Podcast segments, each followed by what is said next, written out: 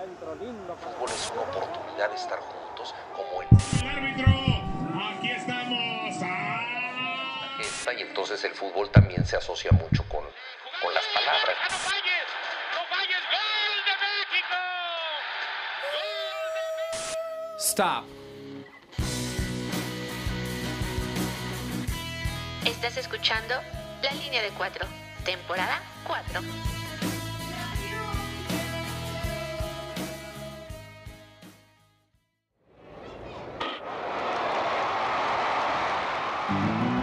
Béisbol, el deporte que refleja la vida. Dios no juega a los dados, dijo Albert Einstein, pero sí juega al béisbol, replicó. En este espacio dedicado al fútbol, el deporte más popular del mundo, es muy agradable abrirle un paréntesis para el rey de los deportes. El único que se juega en un diamante, donde no se nota con la pelota y el que domina el tiempo. El béisbol sabe a viejo, a añejo, al calor de una mañana de verano y la melancolía del otoño. Todo entremezclado con la magia de los mitos y la frialdad de los números. Hace unos días, en el Clásico Mundial de Béisbol, la novena mexicana nos regaló su mejor torneo. Derrotó a quienes inventaron el juego, Nuestros vecinos del norte. pasó por encima de Puerto Rico, una de las mejores potencias globales, y se rifó un partidazo en contra de la mejor novena, la del sol naciente, Japón. Incluso, la MLB declaró el juego de México-Japón como el mejor partido de la historia del torneo. A meses del rotundo fracaso de la selección mexicana de fútbol en Qatar, los bombarderos mexicanos levantaron la mano, con guantes y bates, para reivindicar la idea de que sí podemos jugar en equipo. Quizás sea momento de dedicar un poco de nuestro tiempo y atención a lo que pasa en los diamantes, en México y en las grandes ligas. Intentar cosas nuevas, con gorras, bates y guantes. Dejar un rato colgados los tacos y espinilleras que tantas frustraciones nos han dado. Quizás dejar la línea de cuatro en favor de una Williams Ship para proteger el ala del Einfield, donde más incidencias tengan las conexiones de un bateador poderoso. Play ball.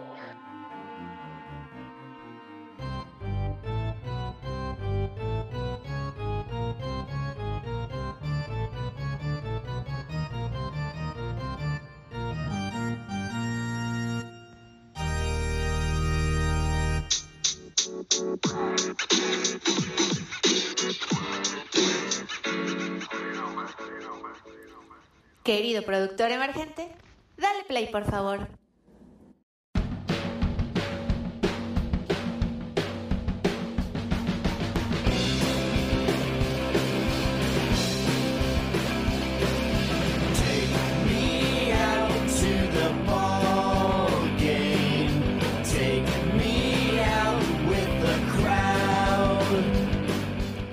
Bueno, pues yo soy de la firme idea que este episodio debería empezar con un play ball, pero la neta no lo voy a decir yo.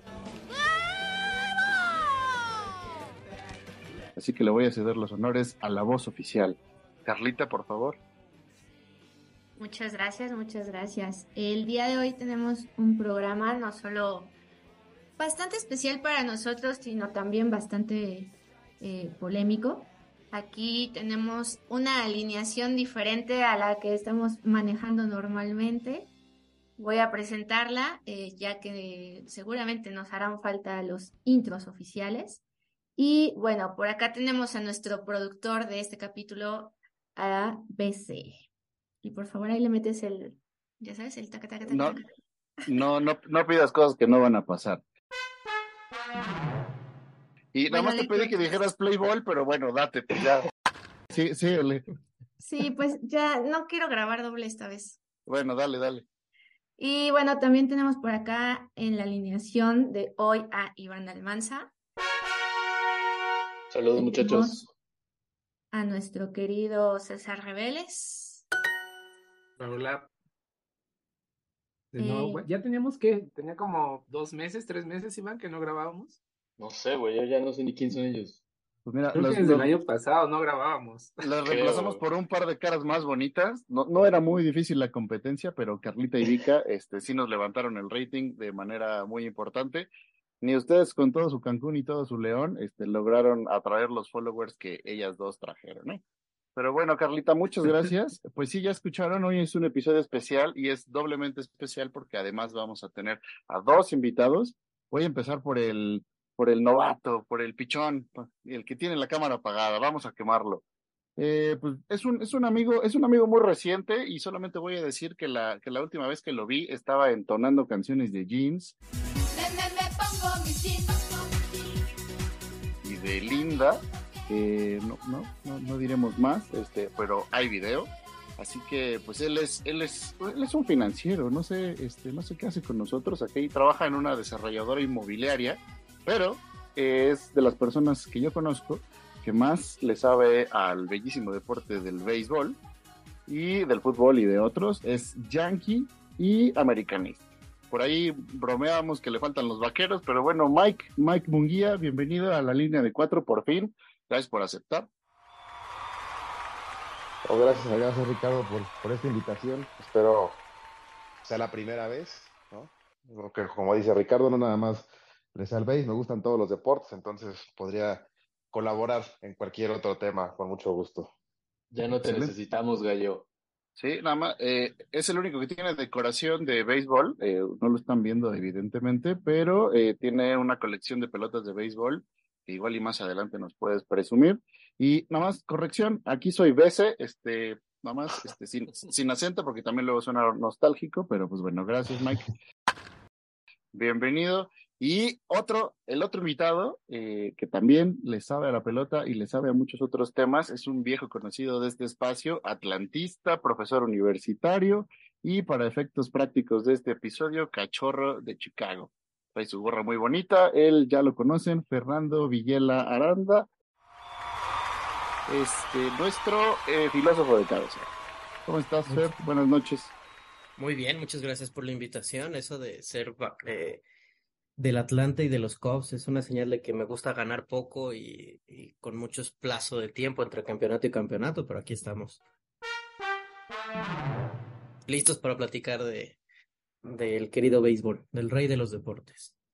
Así es, ya escucharon el episodio de hoy, nos vamos a subir al tren de mi Randy Rosarena de toda la vida. Okamoto, a high fly ball, deep left field, a Rosarena at the wall, he leaps and he caught it. Are you not entertained? Are you not entertained?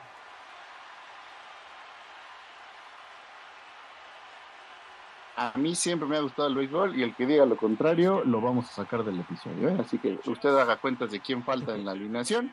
Por cierto, saludos a California. En fin, el, hay que decir, Iván, que tú eres el más emocionado con este episodio, ¿no? Por, fin, dijiste por fin un tema interesante. Por fin un tema interesante en esta 4T. Te felicito, amigo, por tener eh, al rey de los deportes en esta temporada. Eh, incluirlo, ser incluyente con este gran deporte. En Pues sí, el rey de los deportes, Iván. O sea, ¿por qué le llaman el rey de los deportes? Es una muy larga historia que no te voy a contar, amigo. Lee, por favor. No. ¿Lo puedes googlear? No, no, igual lo dejamos para más adelante. Pero sí hay que decir que nos estamos subiendo al tren de la novena mexicana que acaba de hacer su mejor actuación en los clásicos de béisbol, que ya todo el mundo se sabe, y también por los días que se va a estrenar este episodio, estará in- dando inicio eh, la temporada de las ligas mayores y la Liga Mexicana de Béisbol también. Así que el- nos vamos a trepar al hashtag de yo amo al béis, pero con ganas, ¿eh? Así que eh, ahí está la justificación. Y eh, pues bueno, además nosotros decimos que somos la T4, la transformación en el mundo de los podcasts, y la sorpresa es que aquí también viene beisbolera. Aquí evidentemente nos gusta, nos gusta el macaneo, se están riendo sarcásticamente, pero saben, saben, lo saben, y bueno. en Oye, fin. no, ya, ya para si nos van a involucrar con. No, no, no confundir, con aquí es temas, sí. T4, T4, ¿no? Este, ¿no? Pero bueno, este, la verdad es que el, el tema se antojaba tan complicado de relacionar con el fútbol que pues por eso traemos alineación pesada, o sea, numerosa para hacer montón, pero traemos también al filósofo para que nos explique, pues a ver, qué tan, qué tanto tenemos que rascarle a los ambos deportes para encontrar una vinculación, se parecen o no. A ver, Fer, arráncate de tu ronco pecho. Pues mira, creo que se parecen eh, así de entrada poco.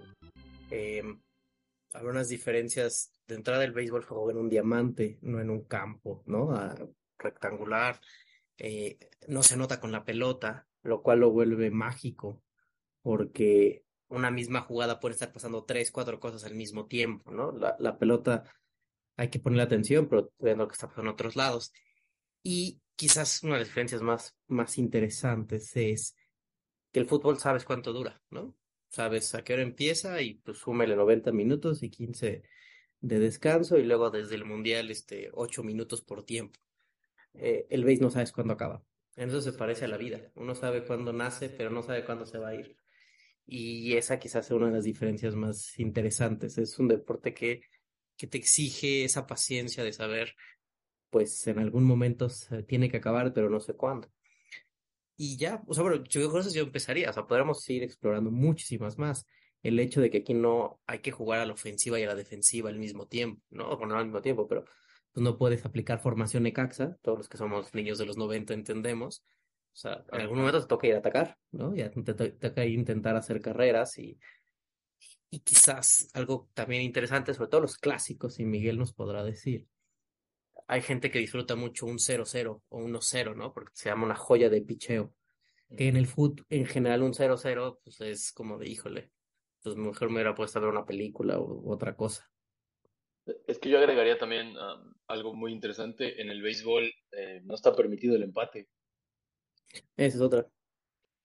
Es cuando, cuando es tu equipo jugando se siente horrible. A mí me tocó el partido donde los Cubs rompieron su maldición de más de 10 años sin ser campeones. Se fue a extra innings, llovió, se retrasó más el juego y yo ya sí. quería que se acabara eso. Sí. Pero sí, le da una emoción diferente, ¿no?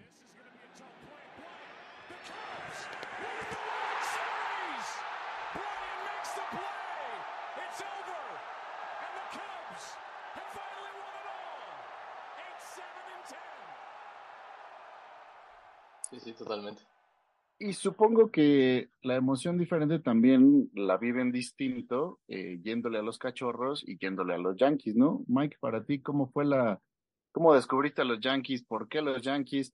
Eh, por el, por el cliché este de también el América, también los vaqueros, este, o, o cómo llegaste a los Yankees y al amor por el béisbol. Mira, este, yo empecé a jugar justamente béis a los nueve años que fue en el 1999, saquen las cuentas de cuántos años tengo. Entonces, ahí justamente fue la época como la, la más reciente época dorada de los Yankees, cuando tenía al famoso Corford, Derek Jeter, Andy Pettit, Bernie Williams y Jorge Posada. Un equipazo. Mariano Rivera. Sí, sí. Este, justamente ahí, cuando empecé a jugar béisbol, los Yankees prácticamente estaban dominando la liga, entonces ganaron tres campeonatos consecutivos y cuatro de cinco años y justamente ahí fue como el equipo que con el que del cual me enamoré del, del deporte, ¿no? Y desde entonces pues apoyando a los Yankees Oye, ya más, eso de, me- más de 20 años. Eso que acabas de decir me recuerda a mi frase favorita de Los Simpson, que dice que los Estados Unidos son como los Yankees de Nueva York, temidos y respetados antes del año 2000. Nada más. Este, este, Sí, sí, sí. Pero, pero, pero, bueno, pero qué bueno, ¿no? Ya del América ni te pregunto, eso es eh, autoexplicativo, eso es obvio, pero bueno, antes habría que decir, los demás muchachos, la alineación base de la Liga de Cuatro, tenemos equipo de béisbol, veo, vemos a Iván con su gorra de los, de los Bravos de De los Atlanta, Bravos de Atlanta. eh, pero ¿quién- A, mí- a- a mí me pasó algo singular. En los noventas, eh, en la Liga Nacional, el equipo que dominaba era, eran los Braves. Y también por llevarle un poco la contraria a mi papá, que es Yankee. Y me quedé con los Braves. De hecho, una, una serie mundial que los, los Yankees le ganan a los Bravos. Hubo dos, ¿no? Juegos. Dos seguiditas. 96 y Sí, sí, 99. 97, 99. Esas fueron, esas fueron las primeras series mundiales que yo vi. Este, esas de los Bravos contra los Yankees. Y este, en mi caso, el aficionado a los Cubs es, pues yo, alma, este, triste, ¿no? Melancólica. eh, pues me encontré un equipo que eso, que, o sea, que, que es muy viejo, que tiene un estadio, pues, que sabe, sabe a viejo, ¿no? O sea, es uno de los estadios más Sabe viejos que hay. Sí, sabe a base. em, y que tenían esta maldición de no poder ganar. Eran los lovely losers, ¿no? Los perdedores encantadores. Y pues me, me- me empezó a llamar el equipo, ¿no? Eh, en mi familia, pues le iban muchos, bueno, no muchos, los que les gusta el béisbol iban a los Yankees y pues eso de que si ganan seguido me caen gordos esos equipos. y luego fui a Chicago, otro ir a Chicago, de ir al Wrigley Field y ya, pues ahí se quedó este, el encantado, ¿no? El niño y pues, así lo conocí. A mí, me, a mí me hace pensar que a lo mejor tienes algún problema cardíaco por el que buscas evitar las emociones fuertes y entonces por eso dices, no, vamos a llevarla tranquilo. sí, yo este, creo vamos que... a escoger al, al Atlante, vamos a escoger a los Cubs. Pero bueno, entonces por lo que veo son como historias familiares, ¿no? Unos por llevarle la Sí. contra, así como, como Iván, y llevarle la contra a su papá, otros porque se enamoraron de, bien- de un gran equipo en una gran época. Eh, y pues no sé, por ejemplo, Carlita, ¿tú tienes equipo o, o Sí. qué? Sí, sí, yo soy Diablos y también por una cuestión más sentimental. O sea, cuando estaba muy pequeña, soy la primer nieta de la familia paterna, entonces como que el abuelo no estaba tan feliz, pero intentaba hacerlo. Y cuando empecé a tener primos más pequeños, nos ponía a jugar en el patio de la casa, eh, pues béisbol, nos enseñaba como las reglas, todo lo que teníamos que hacer.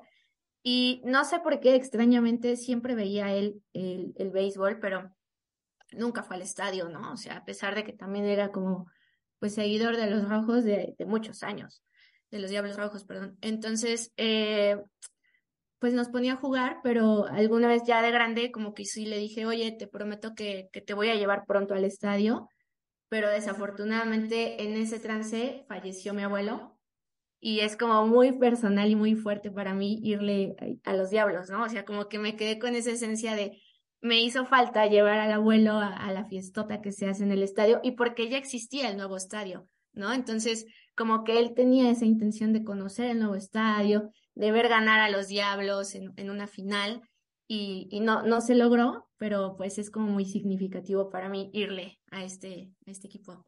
Y también se la debe, ¿no? Llevan los diablos varios. Yo también soy muy aficionado aquí Sí. en México a los diablos. Sí, yo también. Y ya nos la deben.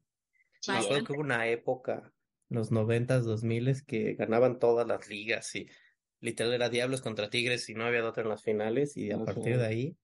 En La el del Parque del Seguro. 92, ¿no? En el. Parque del Seguro, después en el Foro Sol. Sí, Pero el Foro Sol fueron campeones un par de veces y ya, sí. sí. pues, Yo tenía, tenía un chiste sobre los Diablos Rojos del Toluca, pero pues ya con la historia, este, pues no, Carlita, este, pues vamos a dedicar este, vamos a dedicar este episodio a, a, a tu abuelo y pues qué bonita historia. A ver, a ver César, ¿con qué le vas a ganar esa historia? ¿Por qué le tienes equipo o León no tiene equipo, verdad? Sí, los Bravos de Sí, León. sí tiene, Los sí Bravos. tiene, ajá. Antes, recuerdo que, bueno, no, no soy de allá de León, para los que no me conocen por acá, pero eh, mi papá es de allá de León, pues sí tenemos Poser, como poser. de allá. Ajá. No, no. Y recuerdo que hace años estaban los lechugueros de León. Ahorita ya cambiaron a... De hecho, de hecho también la historia del, del jersey de León es por eso, ¿no? El, el verde tiene que ver con, con que allá se sembraba mucho la lechuga. Y el equipo de los, del béisbol sí eran los lechugueros. Y ahorita, como, como dice Fernando, ya son los, los bravos de León. Y sinceramente yo soy un neófito en este tema. Yo de béisbol sé lo que sé de caballitos de mar. Entonces vine a aprender, vine a aprender de los grandes. Actualmente pues no tengo un equipo, pero sí tengo como pendiente el tema también de ir a este nuevo estadio de, de los Diablos, porque sí me han contado muy buenas anécdotas de cómo se pone el ambiente en los partidos. Entonces sí es algo que me gustaría vivir. Pero sí, actualmente no. Y creo que por eso mismo veces me puse a investigar la historia de, del béisbol, ¿no? Exactamente, pues vamos a hacer algo que se arme la visita para los que estamos en Ciudad de México, Carlita, Fer, Mike. Yo ya he ido al base con Mike, este, pero, pero podemos repetir y este, así que qué vamos a ver a nuestros diablos, ¿no? GPI, ¿eh? GPI. ¿Y tú, BC? Pues ¿Y tú, tú, BC? tú avi- O sea, sí. avísanos, avísanos cuando vengas y lo armamos. ¿Cuándo vienes?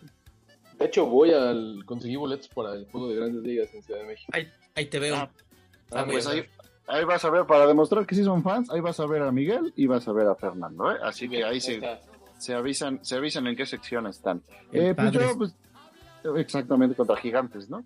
Exacto. Excelente. Suena bien. Yo, yo que sé poquito, eh, suena bien ese partido. Eh, pues yo, yo soy de la- eh, los Diablos también por, por, este, por la Ciudad de México, nada más. Este, es el único equipo de rojo y blanco que tolero, debo decirlo. Eh, todos los demás me causan entre náusea y, y vergüenza, pero bueno. Y eh, pues de las grandes ligas, pues mis Rockies de toda la vida, este, siete años de verlos y de sufrir con ellos y de llorarle a Nolan Arenado cuando nos dejó. Este, pues la verdad es que eh, pues sí, le, le, dejan a uno un cariño especial. Pero antes de eso, la verdad, el deporte no existía. Siempre he visto las series mundiales, o sea, como religiosamente me, me parece muy interesante. Pero seguir una temporada tan larga para mí es un suplicio para el que no estoy preparado. Pero justamente, ahora que menciono lo de la temporada, Fernando tiene un texto donde él explica que para él el béisbol es el deporte más filosófico. Y se los vamos a compartir si nos das permiso en nuestras redes sociales. Pero ahí, ahí dices algo muy interesante sobre esto de la temporada larguísima, que es elimina el azar. O sea, al final, des, después de 162 partidos en la Liga de Estados Unidos, eh, evidentemente, pues ya queda muy claro quién es bueno y quién es malo, ¿no? O sea, se elimina un poco ahí la suerte, la trampa a veces. Eh, a ver, explícanos, uh -huh. ¿qué, qué, qué, más le ves por...? Eh... Mira, o sea, ese es un tema de, de, matemáticas, que cuando, cuando un evento empieza a ocurrir muchas veces, la importancia del azar se elimina, ¿no? Entonces, digo, sin comparar, pero en un torneo de 16, 17 jornadas, pues el mal partido, el día que te levantaste chueco, el mal el árbitro, influye mucho en el resultado. Pero cuando tienes 162 partidos, 162 repeticiones, esos, ese azar va perdiendo importancia. Por lo tanto, al final de la temporada el número registra un, o sea, quién eres realmente. O sea, tu récord te dice realmente qué hiciste a lo largo del año. Que es una de las características del base. El base, una de sus características más interesantes es que es muy numérico. Hay muchos números. Intenta medir y registrar muchas cosas lo cual lo vuelve pues, muy, muy accountable, dirían los, los americanos, ¿no? Y eso te da una serie de, de, datos. El famosísimo Pepe Segarra, al terminar los partidos, dice, aquí está la frialdad de los números, lo cual uno, lo, los, los que no sean muy numéricos, dirán, qué horror, pero cuando uno se mete y empieza a entender el número y qué te dice, es realmente bello, ¿no? O sea, es el único deporte que registra en el marcador tus errores. O sea, ese es el detalle. Y al mismo tiempo, es un deporte que permite cierta literatura. Eh, no, es, es, que es el deporte que tiene más escritores americanos siguiéndolo. En los finales del, del, siglo XVIII, principios del siglo XX, perdón, XIX-XX, se escribían, además de las reseñas del partido, que si pasó eso, lo que sea, pequeños poemas. Y, y quienes vemos el deporte sabemos que hay como una serie de metáforas que no sé, en otros deportes no se logra, ¿no? El serpentinero, apagar el cuetón, Doña Blanca, que, que es una, o sea, que es pasar del número, pasar del, de, de lo medible a lo poético, ¿no? O sea, aquí hay, aquí, aquí, hay poesía, aquí hay una épica, ¿no? Es uno contra nueve, y, y esta historia de el último inning eh, también tiene tres outs, y qué es lo que está pasando, y cómo empiezas a narrar, y eso se vuelve muy divertido. Por eso se dice, entre otras razones, que es el deporte más filosófico, porque además de esto de que se parece a la vida, porque sabes cuándo inicia, pero no cuándo acaba, logra juntar algo que yo creo que todos deberíamos de poder tener, este amor por lo exacto, por lo numérico, sin olvidar la poesía, sin olvidar la épica, ¿no? Eh, y no soy yo solamente, lo dijo John Rawls, este importante filósofo de Harvard, este, que todos ustedes niños de izquierda este, quieren y aman con, con fervor este, John Rawls en una carta donde dice, explica por qué el béisbol es el deporte más filosófico para más, pues pasen a ver el texto, ¿no? Para no quemárselo si vayan a leerlo. Tú en tu texto dices que justamente el béisbol pone el pensamiento analítico al servicio de los valores humanos. Dices que el béisbol es humanista, pero riguroso, históricamente informado. O sea, poquitos deportes, pues llegas con tanta información, ¿no? Oye, Mike, ¿y tú crees que que quizá por eso de los números te guste tanto el béisbol. ¿Qué fue primero para ti, las finanzas o el béisbol? No, el béisbol definitivamente. Y sí, este, justamente como, como comentan, esa parte numérica también es algo de lo que a mí me, me, me, me gustó mucho de, del deporte. Y también esa, esa, esa parte de que las jugadas, como bien comentaron al principio, ¿no? O sea, muchas cosas pueden suceder en la misma jugada y una jugada rara vez se repite en un partido o, en, o a lo largo de los partidos, ¿no? Cada partido es, es, diferente, nunca vas a encontrar un partido igual, igual, ningún deporte, pero del béisbol todavía mucho menos. Y justamente también como complementando un poco lo que comentaba Fernando del, del azar y, y del, de la temporada de tan larga, también los playoffs, a pesar de que el, el, el deporte americano como tal, los playoffs justamente son a, un partido. Aquí también, en el base, al, al, ser series de 3, 3 de 5 4 de 7, también justamente elimina esa parte de una mala salida del lanzador. Como en, el Super Bowl puede ser que, como comentaban, el referee o alguna jugada te cambie el partido. En el béisbol también, en los playoffs también te elimina eso, ¿no? Entonces también al final, sí, el equipo más constante y el mejor es el que suele ganar. Digo, también hay que llegar en un buen momento, sin lesiones, pero justamente porque también con la temporada tan larga, las lesiones pueden pasar y te puede cambiar el rumbo de la temporada en la última semana. Pero sí, también esa parte como que es algo que los, los play, a pesar de que son playoffs, al, al, ser series, le quita esa parte de volatilidad. Pero no creen que justo, a ver, recordando que el, el podcast, este espacio, ¿verdad? Es de fútbol, ¿no creen que justo eso es lo que aleja a los aficionados del fútbol del béisbol? O sea, como que los divide completamente. O sea, para practicarlo necesitas de entrada un artefacto ahí de madera y una pelota muy dura y necesitas como que delimitar más, más cosas en una cierta cancha, este diamante. Y pues con el fútbol lo, todos lo hemos vivido, necesitas cuatro mochilas o cuatro, cuatro botes o cuatro piedras y pues una pelota o algo que se le parezca para practicarlo. Y realmente nadie entra a una cancha de fútbol pensando en de, bueno, ahorita mi porcentaje de goleo es de, no sé, ¿no? Pues eh, deberían, eso... deberían su porcentaje de pases bien dados. No, a ver, eso de que es más fácil, o sea, sí, en, en, en México pues es más sencillo, pero tú vas a República Dominicana, tú vas al sur de Estados Cuba. Unidos, a Cuba, ¿no? hay el mismo Japón, hay muchos más campos, ¿no? Y quizás la misma arquitectura del lugar te permite más lugares afines a jugar. Este, ahora lo que sí es que sí creo que tiene, y no porque que te guste el fútbol es de tontos, pero sí el fútbol es un poco más sencillo. Entonces tu introducción al deporte es más natural. Aquí sí necesitas a alguien que, que te guíe, ¿no? Que te diga, a ver, esto es lo que está pasando, tienes que poner atención, en fin. Ahí sí creo. Y yo no sé si lo que aleja a la gente del, o sea, los muy aficionados al fútbol, sea eso o sean los ritmos distintos. O sea, aquí hay que, digamos que el, quizás el mejor ejemplo es, el, el base es un diálogo.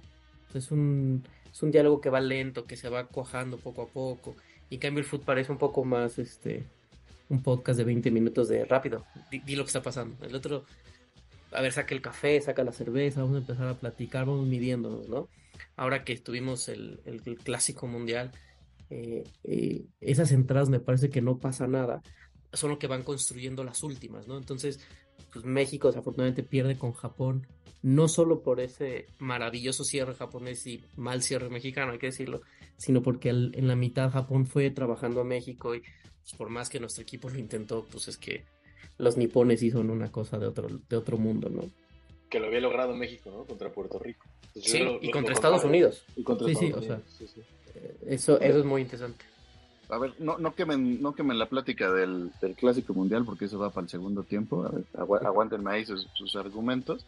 Pero a ver, también es cierto que en lo que sí se parecen es que son deportes en donde los protagonistas, ya sea los bateadores o los goleadores, realmente juegan al fracaso, ¿no? Tú también lo mencionas en tu texto de que de 10 veces que salen a batear o de 10 tiros a gol, pues van a meter dos, tres, o sea, realmente el índice de, de, de, de, no éxito es muy alto y realmente el que logra conectar un gol o conectar un comprón ya es como la gran figura, ¿no? Eso es bien bonito y es yo creo que es algo para la vida. O sea, el buen bateador tiene un porcentaje de punto tres. O sea, ese es el bueno, o sea, ese es el que le pagas millones y lo quieres. O sea, lo que uno puede decir, de cada 10 veces, 3 latinó. Lo cual transforma lo de cada 10 veces, 7 fracasó. Entonces, eso yo creo que sería un poco para la vida, ¿no? Este, cuando te vaya mal, di, bueno, estoy en mi, en mi 7 de que tengo chance de fracasar. Nada más que hago así, tienes que pegarle punto tres veces porque si no, si no te van a mandar a las ligas menores. Eso a mí me gusta mucho. O sea, y creo que, sobre todo en países como el nuestro, donde las cosas suelen salir mal, este, es un buen aliciente, ¿no? Decir, bueno, esta no salió, pero ahí vendrá otro turno. Y que creo que también hay algo muy importante ahí como, como para destacar, como en coincidencia un poco, que es más lo nuestro que es el fútbol, porque en el béisbol y en el fútbol, en el momento en el que un jugador sale, pierde la oportunidad completamente de tener como esa victoria, ¿no? O sea, porque ya no hay como manera de que pueda regresar a la cancha en cualquiera de los dos deportes. Bueno, hablando de béisbol, ¿no? Porque en softball eh, sí es como un poquito diferente las reglas. Si un jugador sale, puede regresar a la cancha por la persona que lo sustituyó, por el jugador que lo sustituyó. Pero bueno, hablando en general de béisbol y fútbol, creo que es una coincidencia que a pesar de que el futbolista tiene N cantidad de posibilidades de meter la pelota, ambos cuando salen pierden totalmente esas oportunidades. Sí, sí, o sea, eso es interesante. O sea, el hecho de que no puedes entrar y salir. Me parece más interesante con los pitchers. Sobre todo los que, los que entran a cerrar o, o a relevar un partido y les va mal. Este, y a las dos, tres lanzamientos, dos, tres bateadores lo sacan. Sí, sí deja una sensación de, de fracaso muy rotundo, ¿no? Porque ahí sí el juego es muy cruel. Incluso un pitcher que está cumpliendo el sueño de un sin carrera está jugando en la línea, o sea, cualquier error, cualquier pifia, no solo él, sino sus compañeros, le, le quita la gloria, ¿no? Le quita el cielo y es parte de la emoción, ¿no? Que el, que el error, que el fracaso esté tan cerca y siempre rondando al jugador, eso lo vuelve muy, muy... Híjole, que somos un poco masoquistas, pero muy placentero, ¿no? O sea, y al mismo tiempo cuando viene el éxito, o sea, cuando viene un sin hit ni carrera, pues Miguel lo sabrá, pues todos nos volvemos locos y se vuelve, se vuelve un momento maravilloso del deporte. Es, es como Paco Memo, ¿no? Tantas porterías en cero y de repente un triste día te meten siete y ya todo el mundo se No. acuerda de eso. No, no sé. No, a- no a corrientes este, este, este episodio, güey, por favor. Sí, por favor. Tenía, es que necesitamos meter polémica barata porque estaba, estábamos muy serios. Estábamos jugando. Cálmate, David Faitelson. O Francisco Javier de Alna. Esto fue la última palabra. Pues bueno, este es el episodio más corto de la historia de la línea de cuatro. ¿Por qué? Porque me toca a mí eh, editarlo, así que por favor ya no se equivoquen. Y pues vamos a, a medio tiempo con ganas de que sea ya al final porque no quiero trabajar más de 50 minutos en este episodio. Ya vamos al medio tiempo y ahorita seguimos. Les juro que en la segunda parte va a aparecer más el fútbol. Promesa, promesa.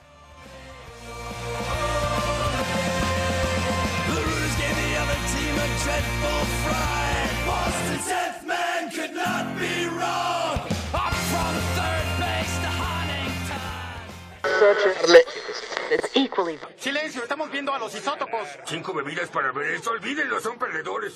¿Dónde has estado? Los isótopos van a la cabeza. El francotirador en el juego de las estrellas fue una verdadera bendición. Ahora vamos por el campeonato. ¿Campeonato? Mm. ¡Viva los isótopos! Aquí tenemos a un ardiente fanático. Señor, sus amados isótopos están a punto de hacer historia. ¿Algún comentario? Ah, es un gran equipo, Kent. No perdíamos las esperanzas. Quiero agradecer a Dios y quiero saludar a mi amada esposa, Marge. ¡Lo hicimos, amor! ¡Uh!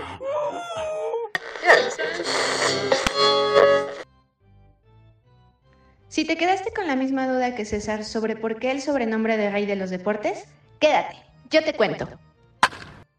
¿Por qué se le llama al béisbol el rey de los deportes? Una de las teorías sobre el apelativo se le atribuye al científico Albert Einstein. Se dice que en una ocasión, mientras se encontraba en el antiguo Yankee Stadium, bautizó de esta manera al béisbol al notar la diversidad de posibilidades y variables que presenta el deporte, y también debido a lo impredecible que puede llegar a ser. El historiador y escritor sobre la guerra civil y la Major League Baseball, Michael Orbich, citó al científico alemán con la siguiente frase. Tú enseñas béisbol y yo te enseño relatividad. No, no debemos. Tú aprenderás relatividad relativamente más rápido de lo que yo pueda aprender béisbol. Otra teoría dice que al ser el primer deporte en ser transmitido por radio y luego por televisión, el béisbol logró posicionarse en el gusto de la audiencia sobre otras disciplinas en la década de 1920. Esto lo llevó a tener el sobrenombre de el rey de los deportes. Si quieres conocer un poco más sobre béisbol, sigue escuchándonos en La Línea de Cuatro. Si quieren conocer más datos interesantes sobre béisbol, entren al canal de la afición en YouTube. Se los dejamos por acá. Okamoto, a high fly ball, deep left field. A Randy Arozarena se robó los reflectores con sus grandes actuaciones con México en el Clásico Mundial de Béisbol, pero la historia del cubano más mexicano está acompañada de un hermano menor que también es deportista profesional. Su nombre es Raico Arozarena, tiene 25 años y para sorpresa de muchos fue el primer portero cubano en jugar en el fútbol mexicano. Pasó por los Venados de Mérida y los extintos Cafetaleros de Chiapas. Me, ve mucho eh, jugar en el fútbol mexicano, eh, jugar en Cuba a pasar a jugar profesional en el fútbol mexicano, que es uno de los países eh, eh, destacados en el fútbol. Antes de que uno fuera beisbolista de grandes ligas y el otro portero de la selección de Cuba, Randy probó suerte en el fútbol y Raico en el béisbol. Randy comenzó como futbolista, yo comencé como beisbolista, pero Randy cambió, cuando más chico, cambió rápido al, al béisbol. Yo comencé eh, el béisbol y cambié hasta los 13 años. Randy jugaba como delantero, Randy jugaba como delantero, yo jugaba como segunda base. Como buenos hermanos, gozan de una excelente relación y a pesar de que Randy decidió jugar con México, Raico disfruta de sus logros. La relación que tengo con mi hermano es súper especial. Eh, desde chiquito eh, venimos juntos, nunca eh, nos hemos separado. Fue algo muy bonito lo que le sucedió a él, de que todo un país lo estuviera apoyando y, y le, le corazón a muchos a muchos mexicanos. Raico representa a Cuba y Randy a México, pero siempre unidos con la misma sangre, la sangre a Rosarena. Eh, pude haber representado a, a México en el Clásico Mundial y me, me siento muy contento por su resultado. Que siga así, que, que no le baje nunca, que siempre lo estoy apoyando y también yo tengo su apoyo, como él me apoya mucho. Daniel Sandoval.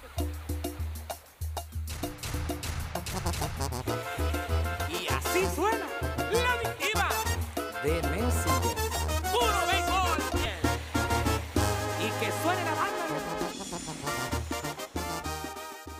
Pero resulta que ya estamos grabando, así que pues bienvenidos de vuelta. Eh, ahora sí va a venir el fútbol, de promesa. Y por ahí, antes de irnos a, a la pausa, estábamos recordando, gracias a Fernando, a este valor narrativo que nos da pie a muchas historias y novelas y cuentos que eh, sobre todo hay en el béisbol, pero también en el fútbol. Y decías de estos mini cuentos o estos poemas que se escribían, y eso me recordó a un personaje que probablemente algunos escuchamos en nuestra infancia, no sé, no recuerdo en qué año falleció, pero sí recuerdo haberlo escuchado ya en esas series mundiales allá por los 2000 todavía. Eh, y pues estoy hablando del Pedro el Mago Septién, ¿no? Este que es el equivalente al Fernando Marcos o al Ángel Fernández del béisbol.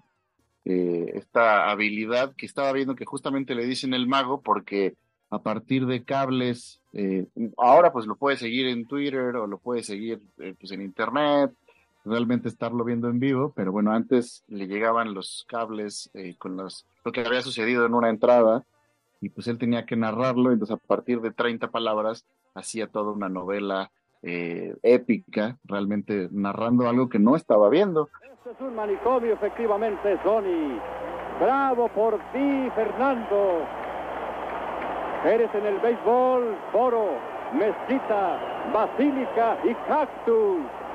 Suena esto a mariachis, a jarabes, a copal y acera. Eres un jugador que tienes el pincel en la mano y la luz en el alma. Nunca olvidaremos esto.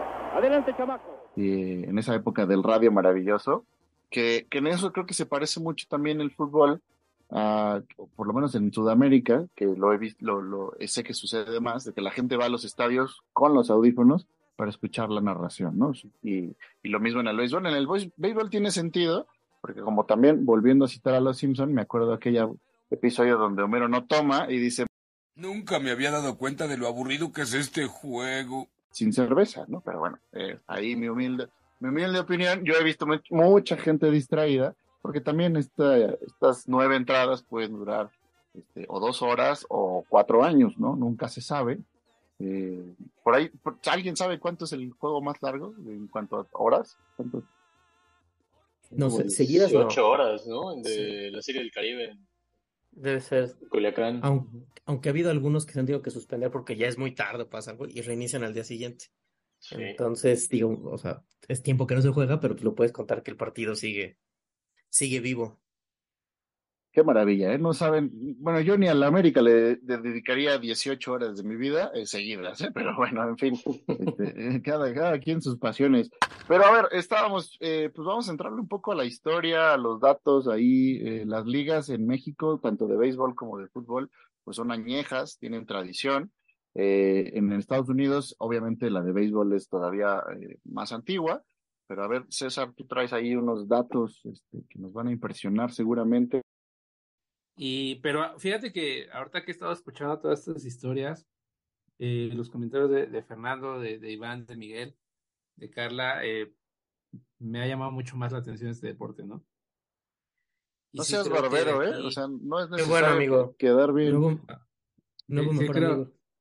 creo que están logrando evangelizar a un nuevo aficionado al béisbol. Este, y, no sé, me vino a la mente con mis recuerdos de la infancia que mi acercamiento al béisbol tuvo que ver más bien como de esas veces que ya te habías aburrido quizá de jugar con tus amiguitos al fútbol y decían, bueno, pues vamos a jugar béisbol pero con el pie, ¿no? Entonces fueron como mis primeros partidos de béisbol jugando y pateando un balón de fútbol y creo que es un deporte tan interesante que quizá lo que hace falta a veces es, alguien que te vaya guiando para explicarte todo esto que ya nos han estado platicando, ¿no? Yo creo que si todos tuviéramos una persona al lado que nos vaya explicando todo esto, definitivamente creceríamos siendo unos aficionados. Pero bueno, vamos un poco a la historia, lo que, lo que mencionaba BC. Y, y fue, fue bastante interesante lo que encontré. Eh, resulta que, bueno, todos tenemos como la idea de que el béisbol es un deporte que surge en Estados Unidos, ¿no? Por, por toda esta historia que, que, ellos tienen en este deporte y que incluso tengo entendido que ellos son los que organizan la Serie Mundial. Bueno, la Serie Mundial, perdón, el Clásico Mundial de Béisbol. Eh, sí. Y no es así, ¿no? O sea, al, al hacer un, un, repaso por la historia del béisbol, nos encontramos con que tiene como sus primeros orígenes en Egipto, hace más de, de 2000 años. Y ya de ahí como que hubo varias evidencias en las que se involucran países como Rumania, como Rusia, como Gran Bretaña, eh, incluso me parece que Australia también había como ahí algunos indicios de que, ¿por qué? O sea, todo esto porque había novelas o poemas que mencionaban ya este deporte, ¿no? Un deporte que se jugaba con un palo y una pelota y se bateaba. Entonces ahí estaban como los primeros indicios de, de este deporte, principalmente atestiguados en novelas, en novelas de aquellos siglos, del siglo XVII, del siglo XVIII.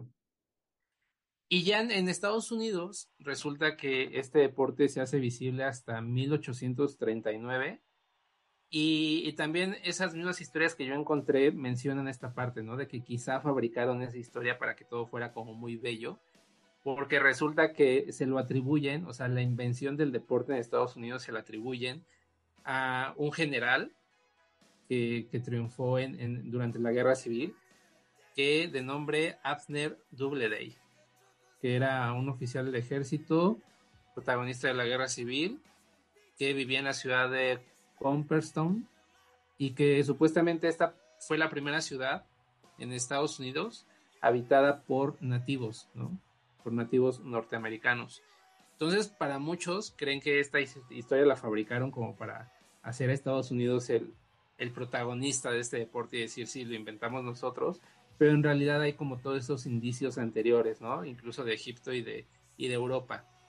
Y ya después de ahí, de 1839, nos brincamos a 1845, que es como el, el primer registro que se tiene sobre las reglas, y, y esas se las atribuyen a un vendedor de libros de Nueva York, de nombre Alexander Catreed, quien fundó un equipo llamado Nike Walkers en 1839. Y pues bueno, ya a partir de, esos años es cuando se inicia, digamos, la profesionalización de este deporte en Estados Unidos, en Nueva Jersey.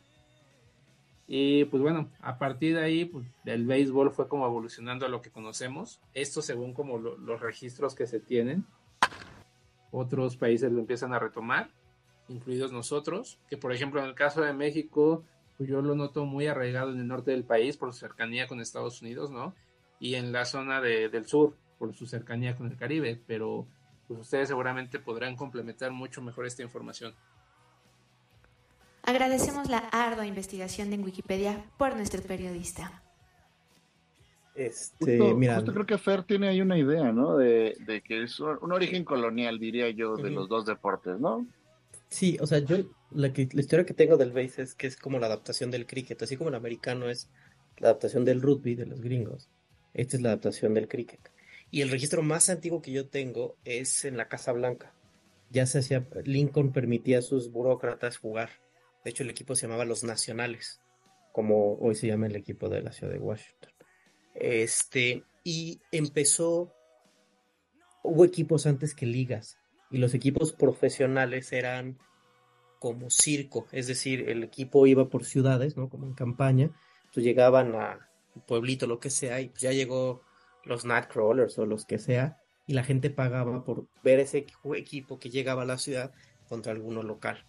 Y de ahí, por ejemplo, se, se lleva la fama de que los, los nativos americanos son mejores en este deporte.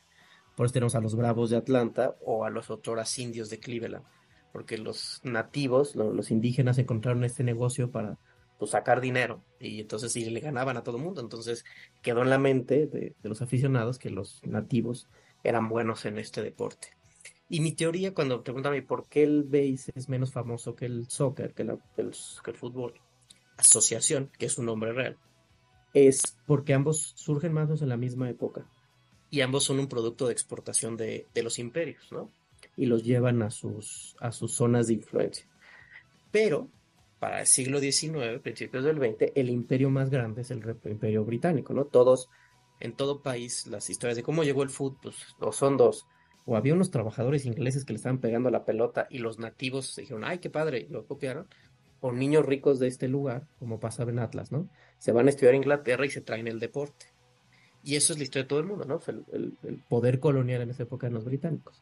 Y en cambio el base se tiene que limitar a las zonas de influencia americanas, que es primero su país. Hay que recordar que el imperialismo americano primero es interior, ¿no? Conquistar el oeste, la- los territorios mexicanos y, y lo- la compra de la Luisiana. Y luego, pues las zonas donde pueden intervenir que los británicos, no que si les dan chance, pero bueno. Entonces, pues el Caribe, México, el norte y, y nuestra parte del Caribe, que el base en México empieza, según yo, por marineros americanos que se ponen a jugar aquí, no me acuerdo si militares o civiles, y la gente los vio. Veracruz, ¿no? Creo que la Sí. Sí, en Veracruz. Y ya en el siglo el siglo XX, Corea y Japón, pues después de la Segunda Guerra Mundial, pues este, ambos fueron administrados, bueno, Japón fue administrado por los americanos y Corea le debe su existencia a los gringos, ¿no? Entonces también así lo adaptaron, lo cual se vuelve interesante con el clásico, pues que tienes el equipo del Reino Unido y la mayoría de ellos son o gringos, hijos de, de británicos o gente de las islas que todavía conserva el Imperio Británico. O tienes a Nueva Zelanda, digo, no Zelanda, eh, a los Países Bajos, pero pues es el reino, entonces tienes Aruba, Curazao y esa es su zona Y de lo mismo, influencia. lo mismo me contabas del equipo de Israel, ¿no? Que Todos son gringos. Todos Todos son nacidos gringos. en Estados Unidos. Igual los- la, la- la mayoría de los del equipo italiano igual. Sí, Y, también. y para eso es también el mexicano, ¿no? Digo, ya en eh, No. México-americano, la mitad. Eran 12, Wow. eran 12 no nacidos en México contando a Rosarena, 11. Digo, o sea, ahí, ahí también, ahí está el, el semillero. Y nada más para poner ahí como en contexto, recordemos el episodio sobre fútbol inglés. Las reglas del fútbol son de 1863, o sea, las reglas del béisbol fueron primero. Se reglamentó, se sí. hizo en ligas, así que por ahí nos llevan un rato. eh, y bueno, en cuanto a número de reglas del fútbol, asociación, como bien dice Fernando, son 17 reglas, ¿no? Las, las básicas. Y del béisbol por ahí encontré, eran 10, pero con un chingo de incisos. O sea, es como, ¿no? Este, que no vamos a entrar en detalle, pero eso, eso se me hizo muy curioso, que son 10 Parece código civil. con, con exactamente. Pero, pero bueno, Carlita, ahí el softball, el foot base, también hay otro elemento ahí eh, de encuentro, o qué pasó? Platícanos algo. Pues sí, o sea, obviamente el, el, el béisbol fue primero que el softball o el soft base. O sea, es como muy similar. La, hay diferencias en cuanto, o sea, para empezar fue un, un, un, un deporte que se creó más que nada como para las mujeres, ¿no? En general, pero ahora es como para ambos géneros. fue en el 2008 cuando se integró este softball o soft base a los Juegos Olímpicos de Beijing. Y eh, bueno, se, se anuncia que para, para París 2024 tal vez no esté dentro de los deportes participantes. Las diferencias, pues, eh, no son tantísimas, son más que nada, para empezar, el tamaño de la pelota. Eh, las pelotas de béisbol son mucho más duras que las de softball, de ahí viene, pues, obviamente el nombre de, del juego. Y la diferencia está también en el lanzamiento de la pelota del pitch. En el softball, la, la bola se lanza debajo del brazo y como a la cadera, ¿no? A ras del suelo. Y el lanzador solo puede lanzar sobre home. Y en el béisbol, el lanzamiento es sobre los brazos y la cadera. También como que la parte de los accesorios son muy diferentes. Eh, esto no solo es como solo la parte de las bolas, sino los bats en el softball son más pequeños y más anchos. Por eso como que cuando lo vemos, pues se ven como, como mazo de cavernícola casi casi, ¿no? También en la parte de la cancha, en el, en el, en el softball es más pequeña que en el base. A pesar de que los jugadores pues son el mismo número, son nueve, la distancia entre cada uno es diferente, ¿no? Obviamente en el softball la distancia es mucho menor, es de 60 metros, y en el béisbol es de 90 metros. En la línea de cuatro, nunca hará falta el famoso dato Wikipedia. Oye, ahí no sé si es un, no sé si es un punto a favor del fútbol, pero está curioso que el, para el fútbol femenil son las mismas reglas y medidas, ¿eh? Es más difícil el base. O sea, tú piensas que estás a 90 metros de un cuate que te echa una pelota a 100 millas por hora. Obviamente tienes que correr más, ¿no? Las, las distancias son mucho más largas, pero también contemplemos que o sea, inicialmente fue un, un, deporte creado para mujeres. Digo, no es por. Seguro hay mujeres que son de su, de su altura, ¿no? Y que miden unos 70, unos 80, pero creo que la medida estándar de una mujer es entre unos 50 y unos 60. Seguramente también las acondicionaron. a ver. Para. adelante, o sea, adelante. O sea, yo a mi edad no jugaría base, jugaría softball. O sea, sí es una versión un poco más este yo, yo jugaría amigable físicamente. Yo jugaría soft foot. O sea, la neta. Este, Sí, sí. Entonces, y, y, o sea, sí, o sea, no, pues yo no veo nada de malo, sí, o sea, sí es una versión físicamente menos exigente.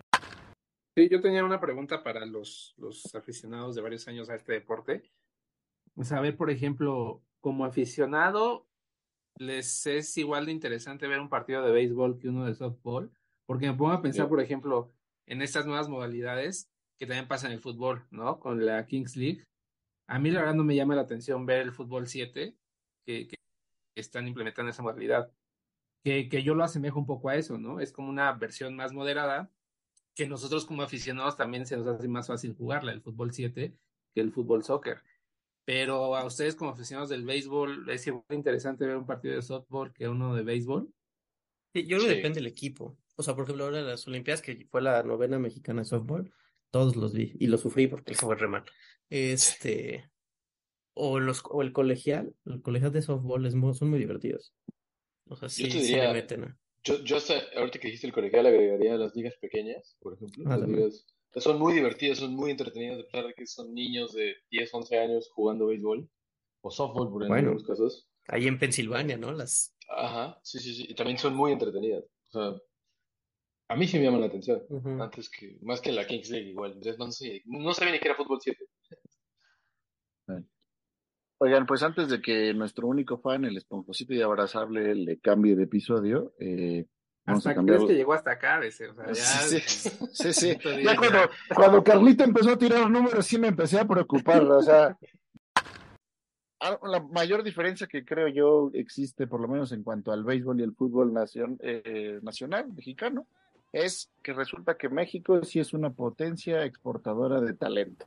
Aquí todo lo que nos quejamos de las oportunidades que no le dan al Bebote, que no le dan a Jiménez, que no le dan a quien usted guste, en la Liga Profesional de Estados Unidos hay para aventar para arriba, ¿no, Iván?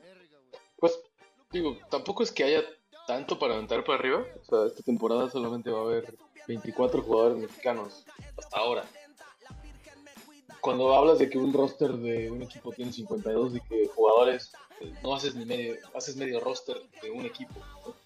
Y la mayoría de ellos son, son, son lanzadores. eh, que creo que ahí es donde radica la fortaleza del béisbol mexicano, ¿no?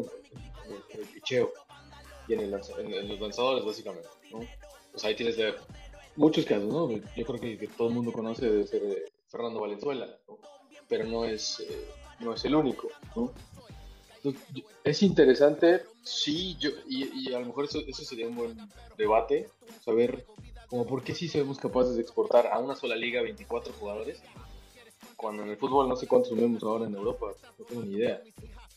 Yo creo un poco la estructura. O sea, eh, hay, hay que recordar, en, en, en béisbol hizo una diferencia, por ejemplo, el Clásico Mundial y la Copa Mundial de Fútbol lo organiza una liga. O sea, este es un Sí. deporte donde la liga estadounidense domina.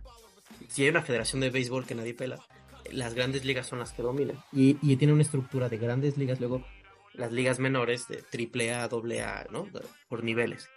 Y la liga mexicana, las dos ligas, que tenemos dos, son nivel triple A. Entonces, es, pues digamos que si juegas muy bien en México, sabes que te están viendo las grandes ligas para llevarte.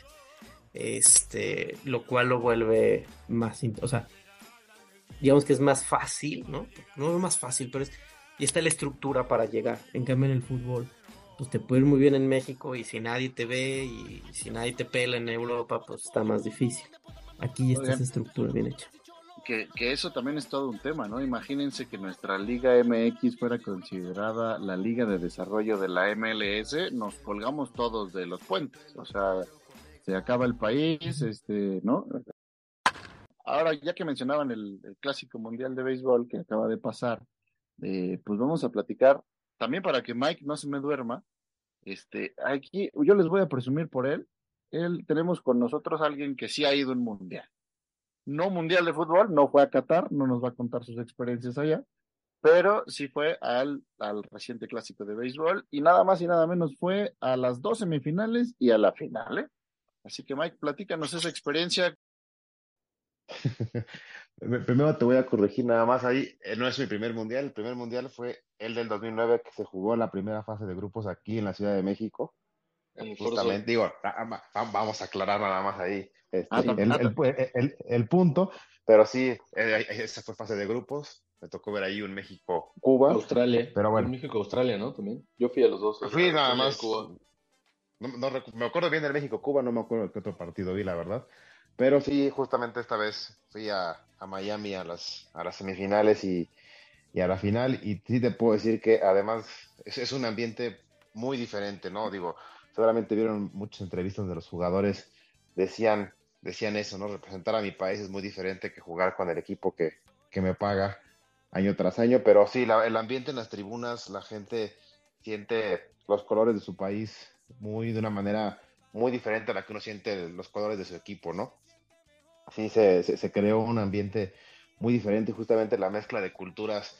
El primer partido me tocó ver el Cuba, Estados Unidos, además de los conflictos políticos que no voy a entrar, pero este justamente como que los cubanos tienen ese, sabor latino que, que, ponían y el, americano la verdad es, más- es, una, es un aficionado más frío, ¿no? Vive el partido un poco más intenso, pero no, no, no tan emotivo como lo, como lo eran los cubanos, que cada lanzamiento parecía que estaban en un concierto de Bad Bunny, Se paraban, gritaban, y cuando realmente no pasaba nada, ¿no? Hasta los aficionados americanos como que les decían, tranquilos, ¿no? Lo- Los calmaban. Luego me toca el México-Japón, que además es uno de los partidos más impresionantes que he visto en vivo, por la tensión y cómo se vivió todo el partido. También, el mexicano todo lo hacía una fiesta. Cada, en- entre entrada y entrada sonaba la chona en el estadio o, o Vicente Fernández y la gente se volvía loca. Y los japoneses no se paraban ni de sus lugares. O sea, solo- ni siquiera cuando ganaron el partido se, se- se- se- mostraron con una... Este, no estaban tan animados, simplemente fue como un grito de, de gusto, de júbilo y ya. No, no, pasó nada más en, la tribuna, ¿no? Y, luego la final te tocan los dos, los japoneses y los americanos, todos como muy ordenados, muy, muy, tranquilos, igual. Se emocionaban de las jugadas claves, pero todo el partido era un partido que se sentía más, más tenso que, que una emoción, que de lo, de lo que pudo haber sido un Cuba-México o hasta el México-Estados Unidos, este, lo que pudo haber representado. Pero sí es un evento que yo te puedo decir que, que lo sigo desde el 2006. Este para mí es el mundial que puede ser como el parteaguas para, para el clásico mundial. No solo por, por lo que representó que duplicó la entrada del mundial anterior en la fase de grupos, tuvo más de un millón de, aficionados en los estadios en este mundial, pero además por lo que representó a nivel de las estrellas que estaban jugando en, en el mundial en Japón, la mitad de las televisiones estaban viendo los partidos de, la selección de Japón, que fue un número altísimo, lo ponen como de, las transmisiones más, más vistas en la historia de Japón. Entonces sí puede marcar como un poco el, parteaguas de, de, la historia de los, clásicos mundiales de béisbol, este mundial del 2023, ¿no? que además se retrasó por la pandemia, porque tuvo que haber sido en el 2021, ¿no? O sea, entonces ahí como que le, le- cayó bien a, a la MLB que el mundial se retrasara y tuviera todas las estrellas ahorita que tuvieron y, y esta emoción que generó los, los, los partidos fue, fue algo muy impresionante, la verdad. Pues qué envidia, ¿no? Digo, ya por ahí Fernando decía que él también fue a uno de esos partidos en el Yo 2009. fui en el o a varios. 2009. Y también que creo, creo que que, perdió México, varios. Este, Pues, en esa serie nos fue muy mal. Que algo que decía Miguel, que es bien, bien interesante, es eh, el placer de los jugadores de béisbol vestir la camiseta la franela de su país. Es que en béisbol no, no ocurre. O sea, hay una Copa del Mundo que nadie pela porque las grandes ligas no quieren pelar. Y pues, donde manda capitán. Y el, para la Copa y para los, los Juegos Olímpicos tampoco. O sea, los, o no, o, no entra el programa olímpico o las grandes ligas no prestan a sus jugadores. Y entonces es una oportunidad única para representar a tu país. Y luego si hay una bronca ahí, un poco los managers, los dueños de las grandes ligas, como que no están muy interesados en el crecimiento internacional. De hecho, todavía durante este clásico había voces de periodistas diciendo es un desperdicio, no deben estar haciendo esto. Este, y como dice Miguel, en este parece que le dieron al clavo en la intensidad, en el aporte que tuvieron los jugadores extranjeros. O sea, un México, Estados Unidos en Arizona, yo creo que lo van a intentar repetir cada que puedan, ¿no? Y Puerto Rico y Cuba y estos en Miami, lo van a intentar repetir cada que puedan.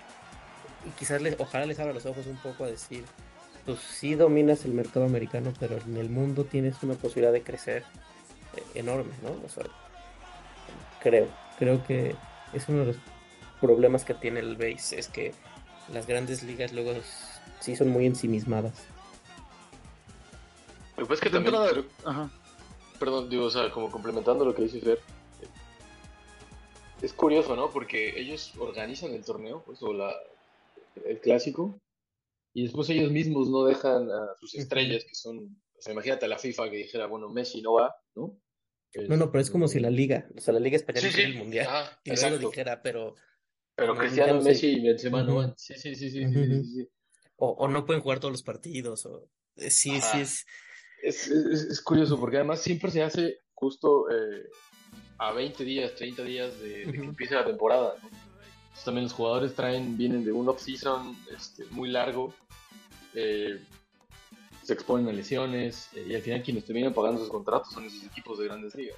Por eso decían, hubo todo este caso de Ronald Acuña, que estaba jugando en, en el béisbol en, en Venezuela en diciembre, en el béisbol invernal, y pega un cuadrangular en las finales y festejando, eh, eh, los Bravos le dicen, viejo, no puedes volver a jugar más, vuelves a festejar así, te vas a romper, te vas a lesionar, como se rompió el pitcher de Puerto Rico. ¿no?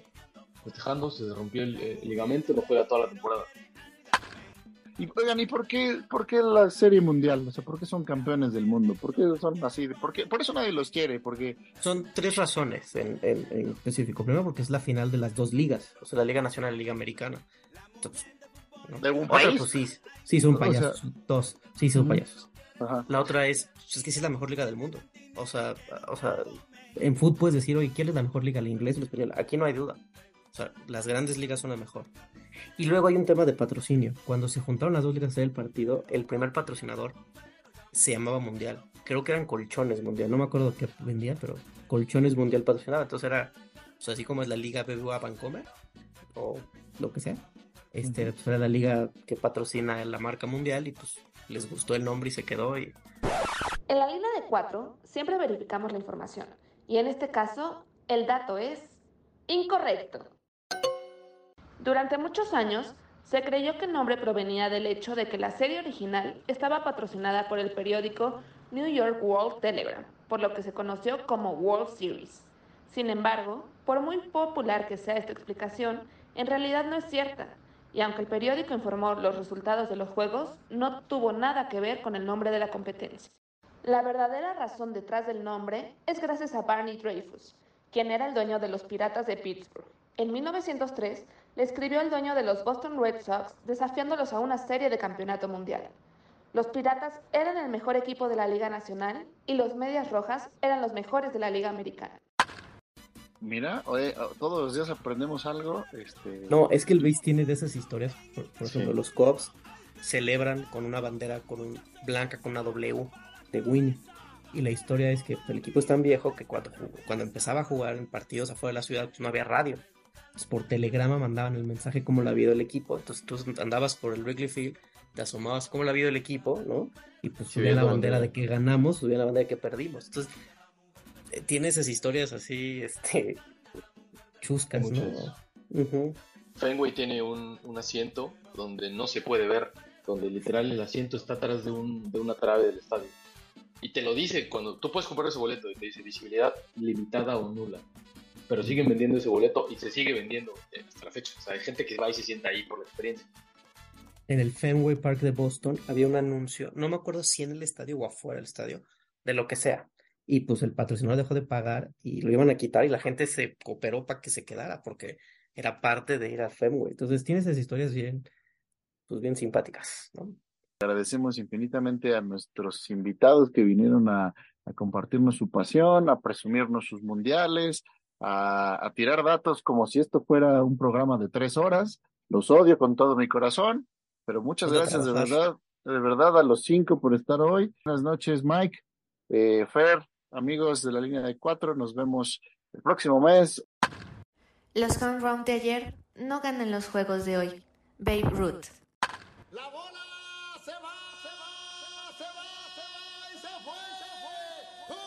Agradecemos al productor BC el reemplazo temporal a nuestro queridísimo Gallo. Comenten todas nuestras redes sociales como la línea de cuatro y escúchenos en todas las plataformas para podcast. Nos vemos en un mes. La voz oficial de la línea de cuatro les envía besos y apapachos.